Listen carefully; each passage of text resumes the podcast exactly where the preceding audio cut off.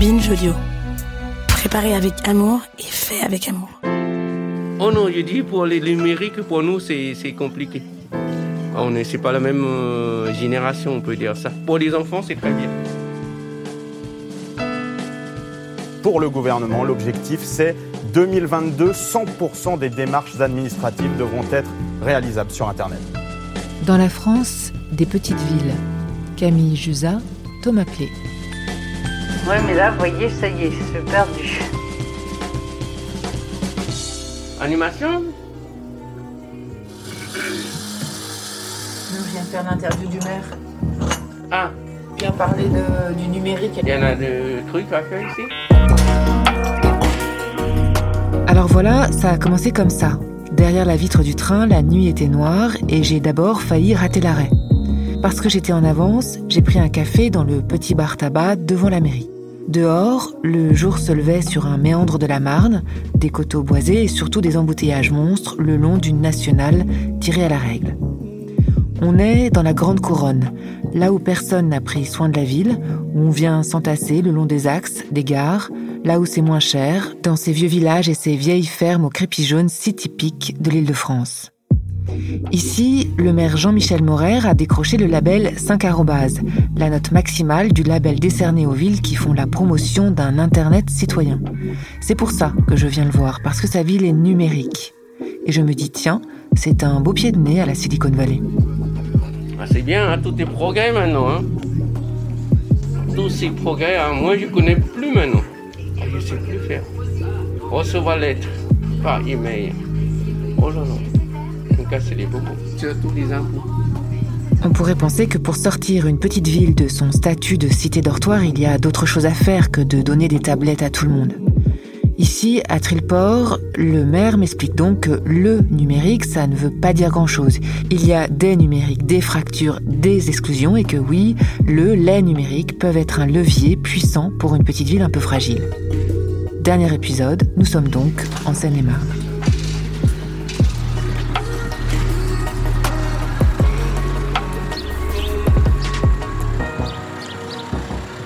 Suis assez d'accord sur la, première vision euh, de Trilport. C'est une ville périurbaine. En fait, le périurbain, c'est l'impensé euh, des politiques d'aménagement du territoire depuis, euh, depuis des décennies. C'est-à-dire que globalement, c'est la ville faubourg, la ville qui s'étend sur des lotissements gagnants, le terme gagné d'ailleurs est péjoratif, sur la terre agricole. Et on part du principe aussi que on peut habiter la Grande Couronne dans le périurbain et avoir le même respect que des citadins habitant les villes-mondes. Donc moi, quand je suis arrivé ici euh, en responsabilité, on avait euh, deux enjeux. Renforcer l'identité de, cette ville, c'est-à-dire le lien social. C'est une ville euh, qui en fait a grandi du fait de la gare, du fait des, routes qui la traversent. hein. Et le numérique est un élément du lien social. Mais les besoins sont immenses. 13 millions de Français ont des difficultés avec Internet.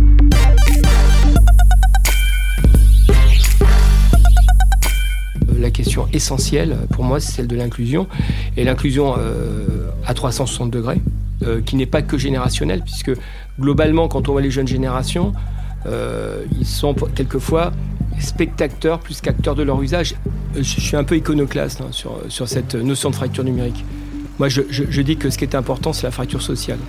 Et que maintenant, elle est visible grâce au numérique. Donc en fait, on se rend compte que cette notion de numérique aujourd'hui, euh, en fait, de fracture numérique en tant que telle, elle correspond autant à des gamins, des jeunes, autant à, des familles qui donnent le smartphone le soir plutôt que discuter avec leurs enfants et euh, débrouille-toi, ou des seniors éloignés de tout. Donc en fait, moi je réfute hein, le, terme fracture numérique, parce que quand on dit fracture numérique, on dit globalement, c'est que tu sais pas utiliser l'outil, sauf que l'outil il a évolué. C'est-à-dire qu'on a de plus en plus d'assistants, il y a des bots, etc., qui aident, mais le, le gros enjeu, en fait, c'est que euh, le numérique ne soit pas un outil d'asservissement, mais soit plutôt un outil d'émancipation. Clairement, certains élus ont, qui ont les moyens. hein. Généralement, on dit la réponse c'est la tablette. Non. Non, Euh, une tablette, un smartphone, euh, si je suis spectateur plus qu'acteur, euh, je, regarde euh, Netflix, etc. et je travaille pas avec, je vais pas rechercher. Le numérique, ça peut être à la fois celui qui isole, je me fais Netflix, je me mets dans ma bulle de réseau social, etc. Mais ça peut être aussi euh, ce- celui qui fédère, qui réunit, etc. C'est un vrai enjeu. Euh, c'est de faire du numérique un lien d'émancipation, un lien d'émancipation et d'accès à la culture. C'est un, c'est un tuyau dans lequel on peut faire passer le pire et le meilleur. Oui, mais là, vous voyez, ça y est, je perdu. Je perdu. Quelques jours auparavant, j'ai parlé avec François Huguet. Il est sociologue et sur son site très low-tech, sans effet ni esbrouf, on peut lire qu'il est chercheur en humanité numérique. Il me rappelle que la fracture numérique, là encore, ça ne veut pas dire grand-chose. C'est quantifié depuis, euh, depuis de nombreuses années, euh, notamment par quelque chose qui s'appelle le baromètre du numérique. C'est de cette manière-là qu'aujourd'hui, on est au courant qu'il y a plus de 13 millions euh, de Français en demande d'accompagnement au numérique les personnes âgées sont des personnes majoritairement qui font face à un phénomène de déprise le plus important. Bizarrement, on se rend compte qu'elles ont vite fait euh, de rattraper leur déprise, mais on a ensuite quand même une, une très grande diversité dans les profils en, en, difficulté avec le numérique.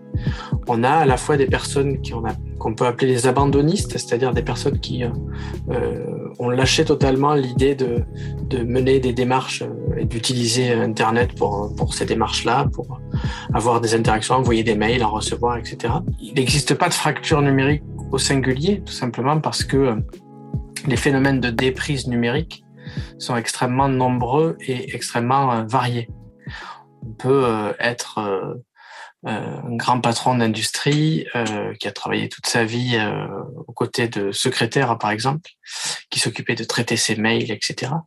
Et se retrouver du jour au lendemain avec un capital économique très fort à la retraite et être en déprise totale vis-à-vis du numérique. C'est-à-dire ne pas savoir utiliser un ordinateur, par exemple, une boîte mail, etc. Alors qu'on peut être un migrant c'est-à-dire à, l'autre spectre du capital euh, économique, et savoir très bien se, se, débrouiller avec une messagerie dans plusieurs langues, avec plusieurs interfaces, etc. La façon dont on va performer ce, ce concept, ce terme, euh, va créer un dedans et un dehors, c'est-à-dire des personnes qui sont dedans, qui sont pas fracturées, et d'autres qui sont qui sont en phénomène de fracture, qui sont exclus. Euh, et ce dedans et dehors, il est il est faux puisque euh, on est tous peu ou prou en difficulté avec le numérique en permanence, avec certaines certaines interfaces, certains usages. Et du coup, croire que, à un moment donné, ce qu'on a cru, d'ailleurs, dans les années 90, on a dit, on va donner du matériel à des personnes qui n'ont pas d'argent pour l'acheter, euh, et ils seront plus euh, exclus. On se rend compte aujourd'hui que ça n'a pas du tout marché. On a des taux d'équipement qui sont extrêmement élevés, mais on a des taux de déprise avec le numérique qui sont très importants. Donc voilà, ce, phénomène du dedans et du dehors, il fonctionne pas, hein, puisque euh, on peut être aujourd'hui tout à fait au fait de certains usages, et demain, on peut être totalement exclu de certains usages. Il est plus intéressant pour moi de parler d'exclusion numérique, des exclusions numériques, plutôt que de fracture numérique. En arrivant à Trilport, je me suis demandé ce que j'allais bien pouvoir voir. Ça n'est pas si simple de lire dans des lieux concrets, spatiaux, réels, une exclusion numérique. Le maire m'a proposé d'aller à la Maison des Familles. C'est une grosse maison bourgeoise au milieu d'un parc, pas très loin de la gare. C'est là qu'est le centre d'action sociale. Bonjour. Bonjour, je suis Madame Cerdo Stéphanie, je suis la responsable du CCAS, donc le Centre communal d'action sociale. On s'occupe de toutes les familles, euh, s'il y a des problèmes euh, aussi bien euh, juridiques, aide financière. En fait, les gens viennent ici pour s'orienter et nous, après, on essaye voilà, de les diriger dans les services compétents. Vous, vous n'êtes pas euh, particulièrement, vous n'êtes pas euh, conseillère numérique, vous n'êtes pas une informaticienne, mais vous avez constaté que la question du numérique, elle est très importante pour les administrés, pour les habitants. Euh, en quoi? Qu'est-ce que vous avez pu voir? Alors, bah, c'est très compliqué, je dirais, pour les administrés. Alors, je dirais aussi de tout âge. Pourquoi? Parce que tout le monde euh, n'a pas le matériel nécessaire à la maison. Ensuite, euh, toutes les administrations, je dirais, maintenant utilisent le numérique. Et euh, pour certains, bah, c'est difficile déjà d'avoir une connexion, de comprendre la démarche administrative. Rien qu'au niveau, ça peut être la CAF pour une prime d'activité, ça se fait sur Internet. On a vu aussi le problème bah, pendant la crise sanitaire, rien que euh, télécharger une attestation. Ça a été compliqué. Euh, donc là, bas on est intervenu justement pour aider les administrés. Et vous, ça peut vous arriver de vous retrouver à faire euh, assistante numérique pour les gens? Oui. Donc c'est pour ça que maintenant, euh, on va accueillir un conseiller numérique qui va bien pouvoir gérer la chose au niveau des administrés. 32% des Français ont même déjà renoncé à faire des démarches en ligne. Est-ce que vous avez vu des, des personnes renoncer à des droits euh, par euh, défaut de, de, connaissances et de techniques? Oui, on en rencontre tous les jours. Sur euh, différents, aussi bien sur les impôts, sur des droits d'ouverture à la CAF. Il y a beaucoup de gens qui renoncent. Beaucoup de gens ne déclarent pas leurs impôts. C'est là, c'est récurrent en ce moment.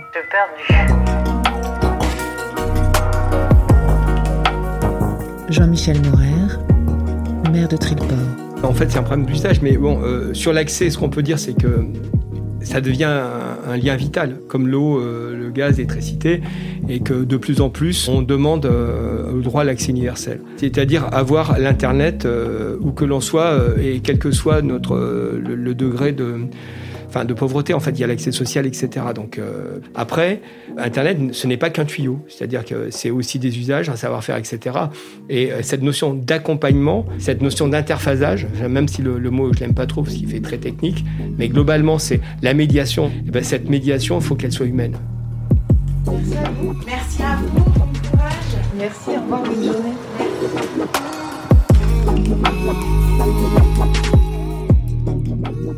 qui dit transformation numérique pour des villes euh, dit euh, dématérialisation des services publics. Et j'ai lu quelque chose dernièrement qui m'a beaucoup inspiré avec cet ouvrage de Daniel Agacinski, euh, de Romain Baucher et de Céline Dagnon. Ils ont écrit un livre qui s'appelle L'État qu'il nous faut. Hein, dématérialiser, c'est faire de sa matérialité un service public.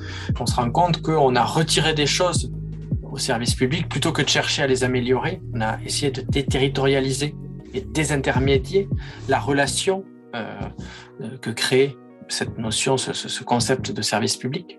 Samuel Chabré et Sylvain Palais, journalistes et vidéastes, ont parcouru la France à la rencontre de ceux qui inventent d'autres cultures numériques, dans des tiers-lieux, des Fab Labs ou plus simplement des associations dédiées au numérique. Eux ont été frappés par le fait que la dématérialisation a été très peu pensée pour le grand public. Samuel Chabré. C'est une évidence qu'une partie du numérique, en fait, a été pensée par des bacs plus 5. Je vais caricaturer, mais c'est un peu ça. Et notamment, aujourd'hui, la dématérialisation, malheureusement, en fait, elle n'est pas pensée par et pour les personnes à qui elle devrait s'adresser. Et c'est bien là où, tout d'un coup, là, tout d'un coup, se crée une fracture numérique à ce moment-là. François Huguet. On met souvent l'accent sur la responsabilité des usagers dans leur phénomène de déprise. Et trop peu souvent, on met en avant la responsabilité euh, des personnes qui fabriquent ces interfaces informatiques. Moi, je prends souvent ma mère comme exemple de, personne qui fait face à une déprise informatique. Mais ma mère est blanche, elle parle français, elle sait lire et écrire, elle n'est pas handicapée. Euh, mais quand on se met justement à avoir, à avoir une vision un peu intersectionnelle des exclusions numériques, on se rend bien compte qu'on a euh, des concepteurs d'interfaces informatiques qui sont à milieu de ces questions-là. Je pense qu'il y a une faute très lourde euh, dès le départ sur ça. Je pense que si aujourd'hui on veut penser un numérique euh, en capacitant, c'est-à-dire capable d'inclure le plus possible de citoyens euh, dans les opportunités que ce numérique peut créer, il faut arrêter de, le penser comme une infrastructure et il faut à la place essayer de chercher la cohérence que ce numérique peut avoir avec des environnements euh, humains, avec des environnements interactionnels, formels, des endroits où il peut rematérialiser le service public. Donc, euh, Baucher, euh, Daniel et Agacinski parlent de créer un état relationnel. Moi, je suis, je suis très d'accord avec ça. Et je pense qu'il faut mettre le numérique au service de cet état relationnel. Et ça, c'est une autre façon de parler de ce sur quoi moi je travaille depuis un certain temps, qui est de parler du numérique d'intérêt général. Comment aujourd'hui on essaye de fabriquer une sorte de grand-mère euh, de ce que pourrait être un euh, numérique éthique, ouvert, inclusif, durable. Parce que bon, ben, j'arrive pas à comprendre leur, euh, leur système là. Pourtant là, j'ai fait ce qu'ils me demandaient. Hein. Dans le parc de la Maison des Familles, il y a un gros container peint en rose fuchsia dont une face est entièrement vitrée. À l'intérieur, du mobilier tout neuf et surtout Benamar Bouziane. Il termine sa formation de conseiller numérique et prépare la prochaine ouverture de son bureau container au public. Bonjour. Bonjour. Bienvenue. Merci. Ça va le former Le, le former ou le déformer? C'est le début. Ça se passe bien? Ça va, ça se passe. C'est intéressant Ouais, c'est Ah. intéressant. Tu fais de la technique aussi. Ah, ah bon Est-ce que vous pouvez m'expliquer ce qu'est un conseiller numérique? Bonjour, je m'appelle Benamar Bouziane. Je suis conseiller numérique à la mairie de Triport. Donc un conseiller numérique, euh, ça consiste à accompagner euh, les gens, les personnes qui sont euh, en rupture euh, numérique, donc ont des difficultés à s'approprier le- les outils numériques et euh, envoyer un mail pour acheter, vendre aussi sur, euh, sur Internet. Et, euh, pour gérer tout le côté administratif bah, qui est de plus en plus présent. Donc on a encore beaucoup de, de personnes, jeunes et moins jeunes d'ailleurs, qui ont des difficultés à s'approprier les outils numériques. Souvent on parle des, seniors, mais ça c'est pas forcément euh, euh, les pires entre guillemets. On peut avoir un, un jeune ado qui va exceller euh, dans, les, jeux en ligne, Fortnite et j'en passe d'autres. Mais par contre, il y en a qui vont avoir des, ruptures en, termes d'outils. Donc vous en avez d'ailleurs qui n'ont jamais touché un ordinateur. Un petit peu plus à un, téléphone, smartphone, mais ça va être simplement pour échanger avec la famille. Par exemple, tout ce qui est SMS, WhatsApp, et on va s'arrêter là. Et pour d'autres, ça va être effectivement la difficulté à aller euh, rechercher sur Internet les informations qui pourraient les intéresser. Et à partir de là, ce sera aussi d'aller euh, carrément sur un site comme, euh, je sais pas, les, impôts, Amélie, etc. Alors là, euh, c'est une nébuleuse euh, incroyable pour eux. Donc, euh, bah, nous, on est là pour pallier à ces défauts. Le but, c'est de faire faire, donc d'accompagner. Le conseil numérique, c'est beaucoup de social, en fait. Donc c'est la plus grosse partie du, du métier, en fait, elle n'est pas, elle est, elle est pas dans la technique, elle est dans la, dans la relation avec l'autre. Sylvain Palais. Aujourd'hui, il y a une marche forcée vers le numérique. Du coup, ça fait peur aux gens, ça les freine, ça les bloque. Bah, la médiation numérique, c'est aussi euh, leur permettre euh, de démystifier un petit peu, désacraliser un petit peu ce, ce, ce, cet obscur monde du numérique et leur montrer que bah, il y a des approches sensibles, il y a des approches qui, qui sont euh, agréables pour l'utilisateur, euh, qui sont pas obligatoires. Ici, on est dans ce très joli container euh, euh, ro- rose fuchsia, très ouvert sur le parc, donc très ouvert au public hein, aussi. Quel est l'objet de ce, ce lieu? Ce lieu a été mis en place par, euh, par Monsieur le maire. hein. C'était à l'origine euh, son idée. Euh, moi, je vous avouerai, quand j'ai vu euh, ce, container aménagé, moi j'ai trouvé ça génial, hein, avec euh, l'ouverture et ses grandes baies euh, au milieu d'un parc. Donc, euh, ça peut prêter aussi à la confiance aux gens qui, euh, justement, euh, qui ont cette partie de gêne parce qu'ils ne savent pas se servir euh, de tel ou tel euh, euh, matériel. Ça peut justement les, les mettre en confiance. Puis dans un environnement et un, cadre qui est, qui est fort sympathique. Les formations elles peuvent être diverses. Ça peut être de la prévention au risque numérique, à l'identité numérique, au phishing, à, à tout ce qui est, enfin tous les dangers en fait qui guettent les petits comme les plus grands euh, sur l'internet. Pour les plus jeunes, ça va être euh, la conscience. Ils vont aller cliquer un petit peu euh, n'importe où. Si on doit faire aussi des ateliers, c'est aussi pour ça. C'est aussi pour euh, prévenir et sensibiliser les gens en leur disant attention, il ne faut pas aller sur une information et cliquer bêtement et prendre ça pour acquis. Ça peut être très très très dangereux. Pour les plus âgés, ça va être la peur de, bah, par exemple, de faire un achat, de mettre ne serait-ce que leur numéro de carte bleue. Pour la plupart, ils vont jamais le faire. Donc c'est aussi les accompagner et euh, les mettre en confiance en leur disant que l'internet, euh, le numérique, c'est euh, c'est pas mal de dangers, mais pas que. Comment les aborder, comment vérifier au minimum pour voir si on est dans le vrai ou dans le faux. Vous avez l'impression, du coup, de faire un, un travail qui a du sens? Bah complètement, ouais. Un, un travail qui a du sens et un travail utile.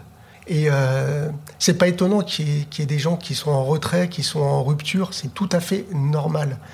Maintenant, ces gens-là sont devant le fait accompli.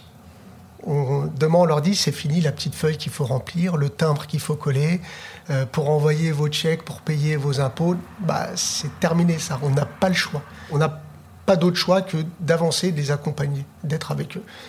Et c'est euh, ce en quoi euh, l'idée de, bah, c'est une idée de l'État hein, à l'origine, dire bon, bah, on va mettre 4000 conseillers numériques et les déployer dans toute la France.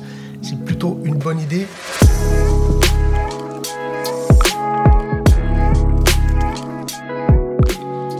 Bah, le conseil numérique, euh, avec le CCS, on est toujours au cœur du, sujet, hein, de la matrice, hein, le lien social. Et euh, là, on est dans, de l'inclusion, mais de l'inclusion qui est vers tout le monde. Et on voit bien que le numérique, quand on l'aborde sous ce prisme, on est bien loin du CAC 40, on est bien loin des GAFAM, mais on est plus proche des gens et du lien social. Et c'est ça qui est important. Merci. Merci à vous. Et euh, bah, bonne continuation. Si le maire de Trilport met autant d'énergie dans l'accompagnement de ses habitants, c'est parce qu'ici, comme dans toute la grande couronne parisienne, il y a une très grosse pression démographique depuis plusieurs années. Une pression qui semble même s'accentuer depuis la pandémie. D'ici 5 ans, Trilport va grossir de 20% d'habitants. Ça demande un calibrage ultra précis entre nouveaux logements, équipements, commerce. Alors là, on arrive sur une, une, usine qui a fait la réputation de Trilport. C'est une fabrique de coffres-forts c'est une usine qui, date des années 1850-60 et sur lequel il y a toujours une activité de construction de coffres-forts. Les coffres-forts, on les voit ici, là, qui vont être livrés. Maintenant, ils viennent d'Inde et ils sont euh, redesignés euh, ici, en fait. En fait, des tiers-lieux, ils sont un peu partout en France depuis plusieurs années. Surtout dans les zones peu denses où les habitants ont tenté de pallier la fermeture d'un café, d'une poste, le départ des services publics. Ce sont des lieux qui font souvent office de place publique. C'est un très beau bâtiment du 19e siècle. Très beau, oui, très beau, absolument. Et donc l'idée derrière, bien évidemment, vous voyez, on est à un jet de pierre de la gare euh, au sens euh, figuré et propre. Et donc c'est de faire un lieu avec une belle architecture euh, de façade, mais je pense qu'il y aura du travail derrière, mais d'en faire un lieu effectivement d'épanouissement dans lequel on mettra de l'inclusion numérique, du lien social, mais également de, de l'accès à la culture via des projets type microfolie, etc on, a déjà des réunions prévues avec à la fois la CAF pour faire un espace de vie sociale, à la fois une association qui s'est montée pour faire aussi euh, du lien social, à la fois avec une association euh, qui n'est pas sur Triport, qui fait du repère café, à la fois sur euh, une, association qui fait beaucoup de, médiation numérique et qui a d'ailleurs des qualifications sur des parcours de formation, et puis un projet privé de, de café associatif. Donc on va faire mariner tout ça et on va sortir un lieu improbable. Sylvain Palais. C'est intéressant de, voir que nous, les lieux qu'on a visités, donc les tiers-lieux, les fabriques de territoire, etc., souvent, euh,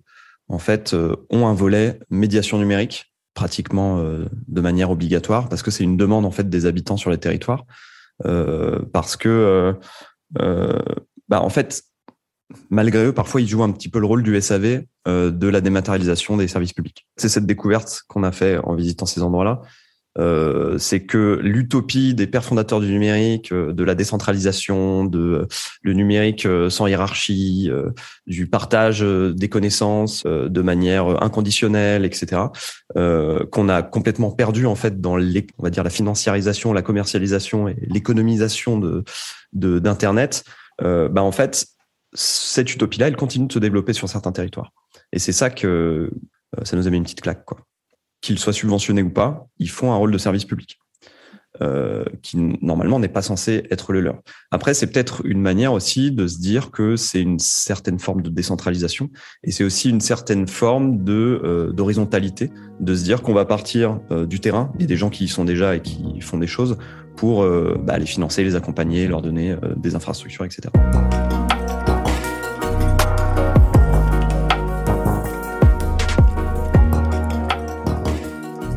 Jean-Michel Morer a tenu à m'emmener dans une des écoles de Trilport. Je débarque dans une classe de CE1, CE2. Ils ont tous des pulls de Noël avec des cerfs, des bonhommes de neige, des paillettes, des sapins. Frédéric Cassillo est la directrice de l'école et la professeure de cette classe. Et elle m'explique que pour le dernier jour de classe, ils ont fait un concours du pull le plus moche. Et c'est vrai qu'il y a beaucoup d'ordinateurs et d'écrans dans cette école? Euh, Oui, dans toutes les classes. Il y en a beaucoup. Et qu'est-ce que vous faites avec? Bah, des fois on joue avec et on fait des devoirs sur euh, l'ordinateur, mais Pourquoi vous êtes là, vous? Alors toutes les classes sont équipées depuis plusieurs années de tableaux numériques euh, et également d'ordinateurs dans les classes. C'est quoi l'objectif de cet équipement de l'école? Faciliter les apprentissages, euh, créer un côté ludique euh, pour les enfants puisque ce sont des tableaux interactifs. Donc ils peuvent intervenir, euh, bouger des étiquettes, etc. Les enfants ne sont pas livrés à eux-mêmes devant les écrans, c'est-à-dire que c'est pédagogique. Dans les grandes classes, ils font une éducation euh, à- au numérique, à Internet, avec tous les pièges d'Internet euh, auxquels les enfants sont confrontés.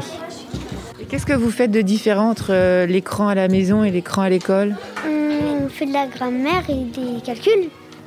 La différence, c'est que sur le tableau, on travaille. Et aussi, chez nous, et ben là, une différence parce que nous, on regarde des trucs. Bah, en fait, la différence, eh bah, c'est qu'à l'école, on, on- on est là pour travailler, à la maison, on est là pour jouer.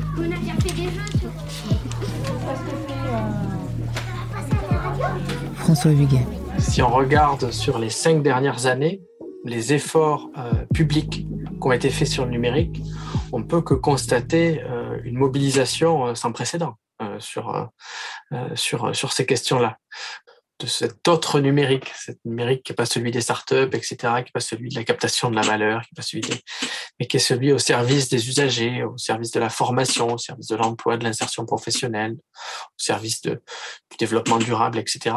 Enfin, c'est plutôt le projet de faire en sorte que euh, tous les citoyens soient associés euh, à l'avènement d'un numérique qui les incapacite réellement, qui va pas euh, capter leur attention pour leur vendre des produits.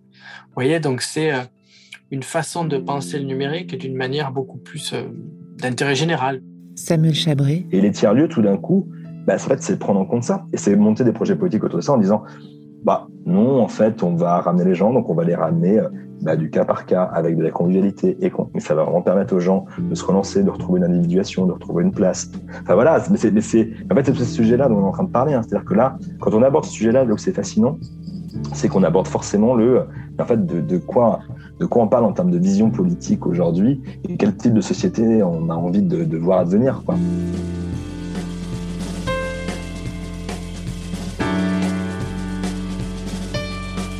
C'était Dans la France des petites villes, un hors-série programme B de Camille Jusa et Thomas Plé, produit par Anaïs Daïka, en partenariat avec le programme Petites villes de demain de l'Agence nationale de la cohésion des territoires et POPSU Territoire du plan urbanisme construction architecture.